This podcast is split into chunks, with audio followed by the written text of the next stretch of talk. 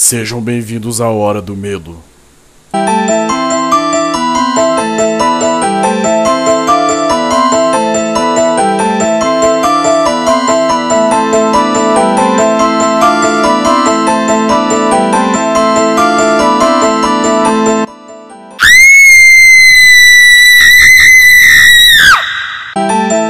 Na Hora do Medo de hoje, iremos contar a lenda de Wendigo uma criatura que vive nas florestas de todo mundo. Seu primeiro relato foi no Canadá. Hoje, em 2012, temos relato dele em Minas Gerais, entre outros estados onde possuem grandes e vastas florestas.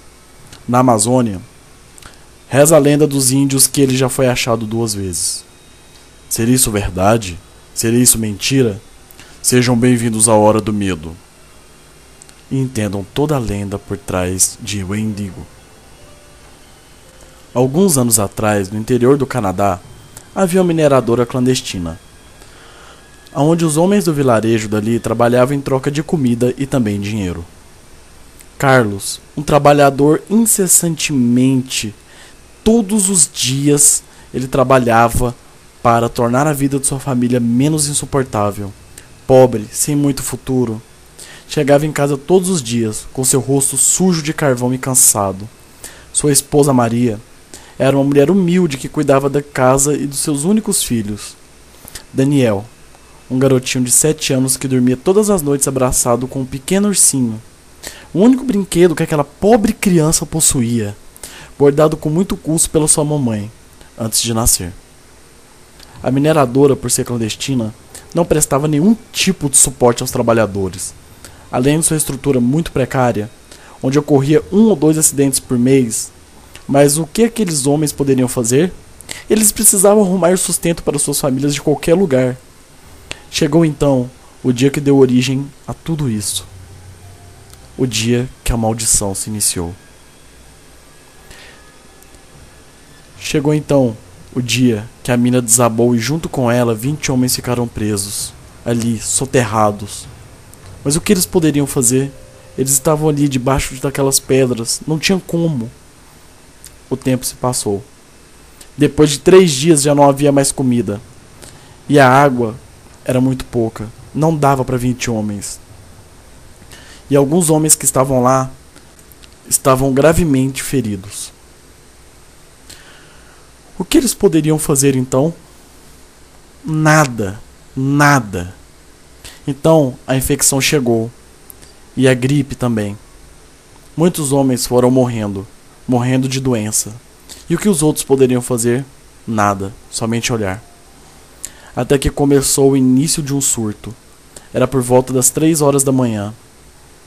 Um dos mineradores acordou gritando e saiu correndo por todo o perímetro da mina. Ele corria e se debatia contra as paredes precárias e os outros quatro homens ficaram olhando espantados com aquela cena. Afinal, o que poderia estar acontecendo ali? Até que o homem, em seu momento de imenso desespero, começou a tirar pedaços de sua própria carne e se alimentar. Devorava pouco a pouco seu corpo, se deliciando com aquele sangue escorrendo em sua boca e aquele carne podre saindo fresquinha dentro daqueles dentes famintos de um homem que fazia muito tempo que não devorava uma boa e velha carne. Então, dois deles, desesperados com aquela cena, tentaram segurar, mas foi em vão, pois a força daquele homem não era uma força qualquer. Parecia que ele estava possuído por algo muito pior. Então ele começou a se debater, arrancando a sua pele e gritava: Ninguém vai nos salvar! Ninguém vai nos salvar! Nós vamos morrer aqui! Nós vamos morrer aqui! Ninguém vai nos salvar! Ninguém vai nos salvar! Nós vamos morrer aqui! Eu não quero morrer! Eu não vou esperar ver vocês morrerem aqui! Eu não quero morrer! Não quero morrer! Então ele gritava enquanto atacou um dos homens que o seguravam, acabando enforcando. Os homens levantaram seu pescoço até que ele começasse a ser sufocado e morresse ali mesmo. Então, no final das contas, só se restavam três homens que presenciaram aquela terrível cena. Ficaram ali em estado de choque enquanto o homem se alimentava da carne crua do recém-morto, porque afinal eles estavam com tanta fome e a única coisa que eles tinham era a carne de seu próprio companheiro. Então eles pegaram a faca e começaram a cortar pouco a pouco as banhas, sentindo a faca penetrando devagarzinho na barriga, fazendo um corte leve, fino, como um bife. Então ele pegou e sentiu o cheiro podre do sangue humano. Colocou em sua boca, mordeu e começou a se alimentar daquilo. Por um momento, Carlos sentiu que aquilo ali fazia parte de sua vida. Sentiu que era a única forma dele sobreviver. Por isso, que ele pela primeira vez experimentou a carne de um ser humano. Após Carlos ter experimentado pela primeira vez a carne humana, ele se sentiu culpado, culpado de estar se alimentando de um amigo, sangue de seu sangue. Afinal, todos os humanos são irmãos. Por que eles, eles teriam que fazer isso? Será Deus teria desistido deles? Ele orava, ele procurava alguma salvação, mas não havia nada lá além da escuridão e da pouca vela que havia dentro daquela mina. Então, Carlos olhou para aqueles homens que estavam comendo aquele homem. Desesperado, ele disse: Sai de cima dele agora! Nós não precisamos fazer isso! Para com isso! Nós não precisamos disso! Nós podemos sobreviver! Então, o humano que encontrava em cima daquele corpo sem vida grunhiu para ele de uma forma estranha e saiu correndo para dentro da mina. Então, ele encarou os outros dois que estavam ali. E ambos estavam extremamente paralisados de medo. Os dias se tornaram semanas. As famílias desesperadas em busca de seus filhos e maridos. As mulheres choravam, gritavam pelos seus maridos, chegando à beira da loucura. Até o inferno ouvia o choro daquelas crianças sem os pais. O que havia ocorrido para eles não voltarem para suas casas? O que estava acontecendo? Ninguém dava explicações, eles simplesmente haviam desaparecido. Algumas das mulheres ainda iam naquela mina e colocavam flores e pertences dos homens que jamais haviam retornado. E aquele paredão de pedra era a única lembrança que eles tinham de seus amados maridos e filhos. Maria também havia ido lá com seu pequeno filho Daniel. E colocaram um pingente com uma foto da família. A única foto que eles estavam sorrindo por um momento de felicidade que aquela família se livrou de toda sua desgraça e sorriu. O primeiro sorriso sincero, que simbolizava o amor, o amor que há dentro de cada ser humano. Dentro da mina, as coisas haviam se tornado um verdadeiro caos. Mais um homem havia surtado. Ele tinha arrancado a jugular de seu próprio amigo, enquanto Carlos estava escondido no meio de alguns barris velhos. Por que, que aquilo estava acontecendo? Seria loucura? Pânico? Era carne humana no qual eles haviam devorado? Algo a ver com os minerais?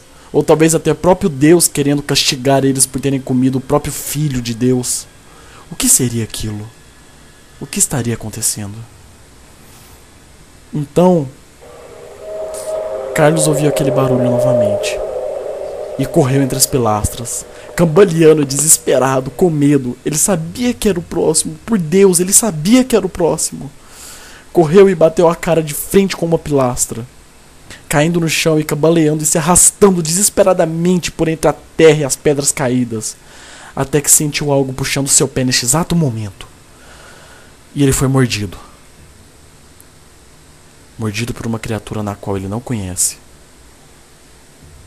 Então Carlos que nunca largava sua picareta, por um reflexo que Deus havia dado para ele, ele cerrou a cabeça daquela criatura ao meio, explodindo a cabeça daquele ser.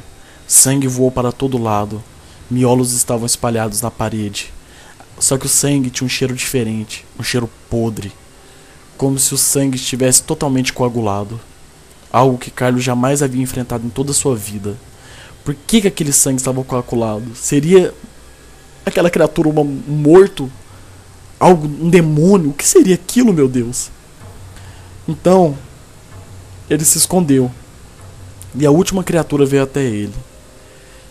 Até que aquela criatura olhou nos olhos de Carlos. Carlos, quando reparou aquela criatura, sentiu que sua alma foi sugada naquele momento.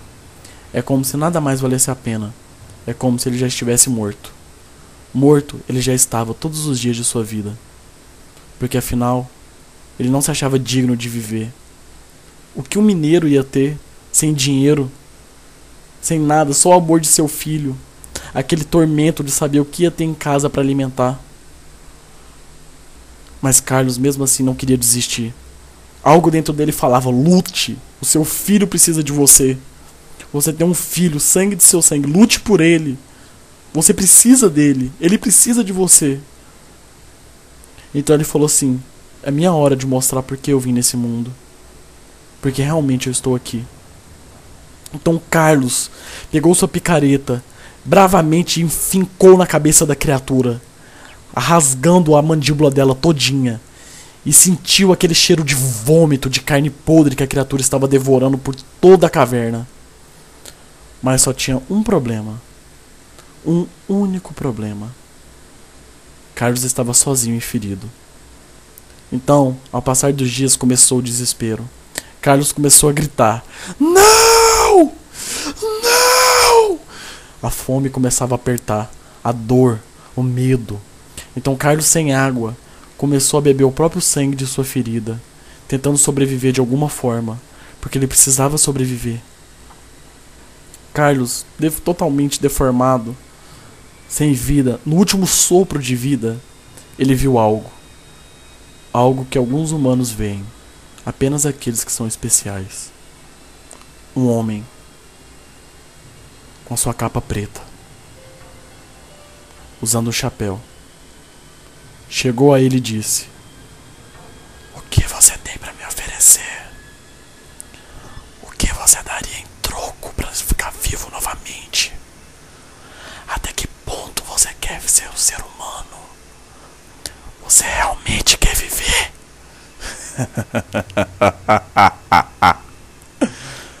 então Carlos apenas disse sim, sem se importar com as condições. Aquele homem desapareceu, como um vulto que você vê no meio da noite. Algo que você olha no meio do corredor quando você vai ao banheiro. Simplesmente desapareceu. Simplesmente foi embora. 24 horas se passaram. Carlos já não era mais o mesmo. Ele começou quebrando as suas unhas devagarzinho, arrancando uma por uma com seus dentes e se alimentando delas. Depois, ele foi arrancando o cabelo de seu corpo com as mãos devagarzinho e sentindo aquele cheiro podre que ele estava. A sua ferida, ele drenou todo o sangue chupando. Carlos não era mais Carlos, era uma criatura. Uma criatura jamais vista. Então, com toda a sua força, ele conseguiu sair de sua gruta e viu um pequeno garoto ajoelhado com uma cruz e um pingente na mão rezando. Rezando talvez pelo seu pai que estaria dentro daquela mina, rezando pela única coisa que ele tinha no mundo, o seu papai, o seu protetor. Sem pensar duas vezes, aquela criatura na qual Carlos havia se tornado pulou sobre aquela criança e arrancou seus braços que estavam pendurados apenas pelos tendões. E ele só lambia o sangue que saía daqueles tendões deliciosos. Lambia e se divertia. Era delicioso para Carlos sentir aquele sangue. Mas por um lampejo de memória, caiu um pequeno pingente no chão. E a foto de uma família feliz, o primeiro sorriso puro que um homem havia dado. Esse homem era Carlos. Então ele percebe que naquele momento ele estava matando o seu próprio filho. Então, enfiando as suas garras no pulmão daquela criança, aquele menininho diz para o seu pai pela última vez: Eu sabia, papai. Eu sempre soube. Eu sempre soube que você ia voltar para mim. O meu papai iria voltar para mim. Então a criança, em seu último suspiro, passou a mão no rosto daquela criatura. Então Carlos viu a vida deixando os olhos daquele garoto, olhos de seu filho. Então, muitos anos se passaram. Dizem que essa criatura é vista em florestas, em acampamentos, em Minas Gerais, Canadá, em vários locais do mundo, porque não existe só um. Todos aqueles na qual o homem veio atrás, um homem de capa preta, veio atrás oferecendo algo, esse homem se transformará nisso. nesta criatura. Carlos é apenas um. Ele mata principalmente crianças. Ele não vê idade, mas ele adora se alimentar das crianças. Entre 10 a 16 anos. E o principal, ele abre a porta do quarto lentamente e morde a sua perna, e depois alimenta de você pouco a pouco, até não restar mais nada além de sua carne na boca dele.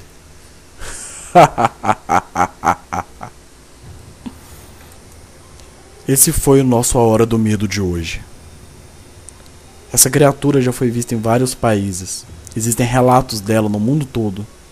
Na Serra da Capivara, os índios a chamam de o demônio que se alimenta da alma dos seres humanos. Ninguém sabe realmente se ela existe. Mas eu, se fosse você hoje, tomaria cuidado quando fosse viajar para aquele local distante, sabe? Acampar com seus amigos, ou até mesmo dormir perto de um terreno baldio. Se gostarem do vídeo, deem joinha, adicione aos favoritos e, claro, se inscreva no nosso canal. Não se esqueça de me seguir no Twitter e de curtir nossa fanpage no Facebook. Acesse o site da Chip Art com preço de dar medo a qualquer entidade. Hoje, live stream do terror às 8 horas da noite. Segunda-feira, live stream do terror especial com Zangado. Você vai ficar de fora dessa? E a? Ele pode estar te observando agora, no teto do seu quarto.